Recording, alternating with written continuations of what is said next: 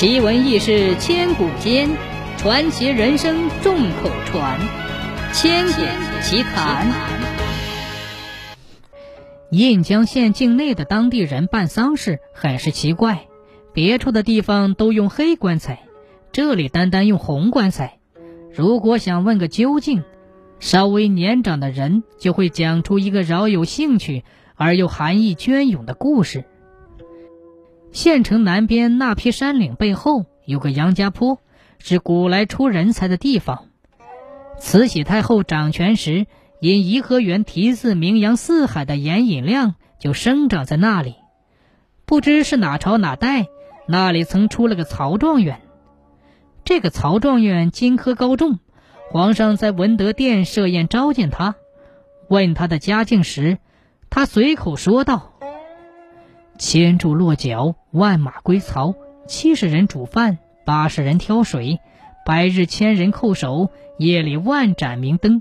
三只盐船下河，如果有一只不到，就要打蛋。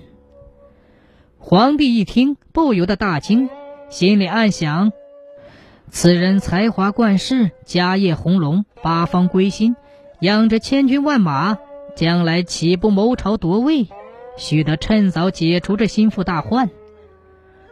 顿时生了杀意，谈话间借机发作，加上个欺君罔上、图谋不轨的罪名，推出午门便给斩了，还暗地里委派钦差限期明察暗访，务必斩草除根，又密令兵部在御林军中点出步骑精兵各三万，待命出征，剿灭叛逆。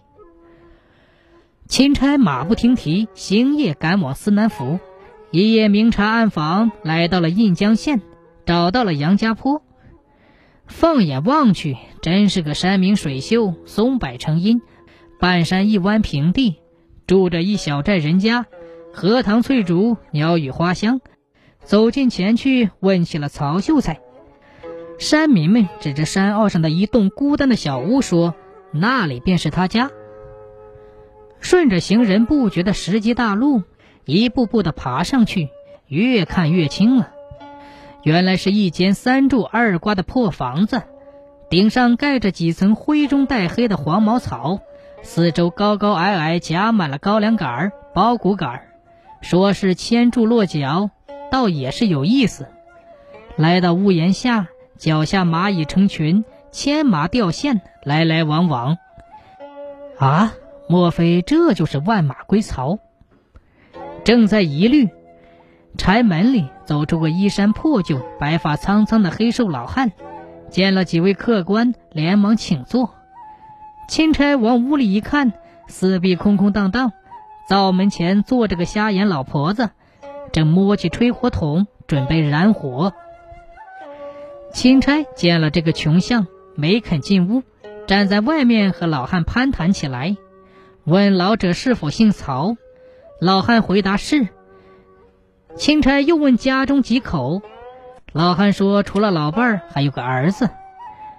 钦差又问，儿子去哪里了？老汉回答进京赶考去了。钦差已知事情不妙，暗地里叫了声坏了。又问老人家高寿，老人家说今年八十，老妈妈今年七十。钦差问：“呃，这个家可有个盐船？”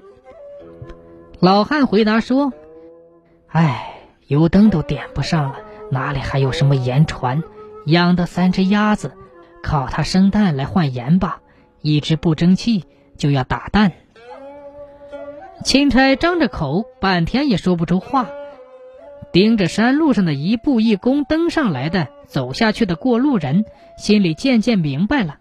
这便是白日千人叩首，等到夜晚，家中黑灯瞎火，对着一轮明月，满天星斗，岂不是万盏明灯？哎，曹状元，你死得好冤枉啊！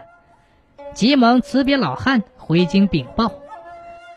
皇帝听了钦差奏过的实情，当胸一掌，哎，错杀了栋梁啊，悔之晚矣。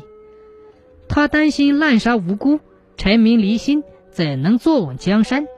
沉思半晌，下令将他的御用朱官赐予曹状元，大开丧门，发送回乡安葬，并赐他父母若干金银财宝，令当地的官府常年奉养，百年归天之日，仍至红棺木送终。印江人民把这当了回事，不知是引以为豪，还是想作为千古教训。总之，从此兴起了买红棺材的风俗，代代相传，至今没变。